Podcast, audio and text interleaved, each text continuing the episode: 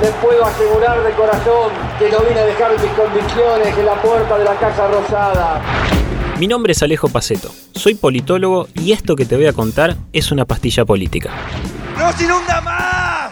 ¡Carajo! Hoy no podemos hacer choripán porque hay lluvia. El que depositó dólares recibirá dólares. Rosca.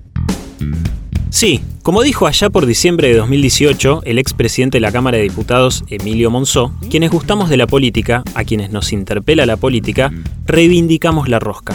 Reivindico la rosca, es algo muy humano, es entregar el ser.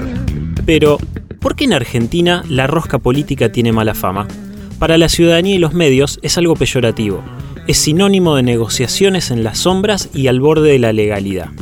La política está hecha de lazos humanos y hay algo ahí de construir vínculos de confianza que se arman con el tiempo y tienen que ver con saber que alguien, por más que esté en la vereda contraria, tiene respeto y cumple su palabra con su rival político. En paralelo a su repertorio visible de prácticas, la política dispone de un conjunto de estrategias no siempre conocidas o validadas por la opinión pública, que son impulsadas por funcionarios y armadores políticos.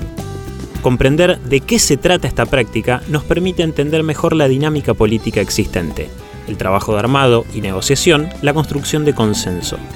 Es pasar de ver a la política como debería ser del cómo realmente es en los hechos, un trabajo cotidiano de intermediación y de generación de acuerdos entre pares, es una labor que supone la negociación y los vínculos interpersonales entre políticos para poder lograr consensos, acuerdos y extrabar proyectos de ley o que ciertas decisiones públicas puedan sostenerse y llevarse adelante. Por eso, el trabajo de la rosca política es tan importante para la democracia, aun cuando en general no tiene buena prensa. El traslado de la capital. No se trata. A vos no te va tan mal, gordito, ¿no? Esto fue Una pastilla política.